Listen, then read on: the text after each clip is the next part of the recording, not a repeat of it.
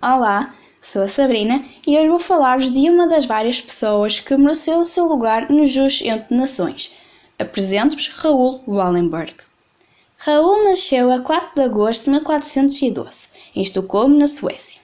Na década de 30, Wallenberg acaba seus estudos nos Estados Unidos e, em 1944, foi recrutado pelo US War Refugee Board, uma agência executiva americana para ajudar vítimas civis da época de guerra com fim de viajar para a Hungria e, posteriormente, recebeu o status de diplomata para que pudesse então prestar auxílio a judeus húngaros durante as perseguições nazis.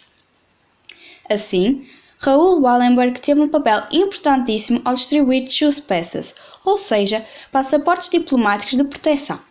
Inclusive, criou casas seguras e foi como negociador usando seu poder como diplomata para que fosse então escutado. Além disso, ele traçou um plano pós-guerra de reconstrução e oportunidades de emprego para deportados.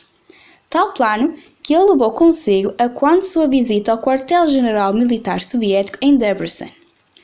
Wallenberg acabou por desaparecer na sua passagem pela União Soviética. Eventualmente acabaram por dizer que este tinha sido preso e na prisão acabou por morrer do infarto. Sua morte é bastante controversa, já que relatos recentes afirmam que ele foi, na verdade, executado. Até os dias de hoje, Raoul Wallenberg é um símbolo de bondade, coragem, humanidade e de justiça, ao salvar cerca de 100 mil judeus nesta época tão complicada.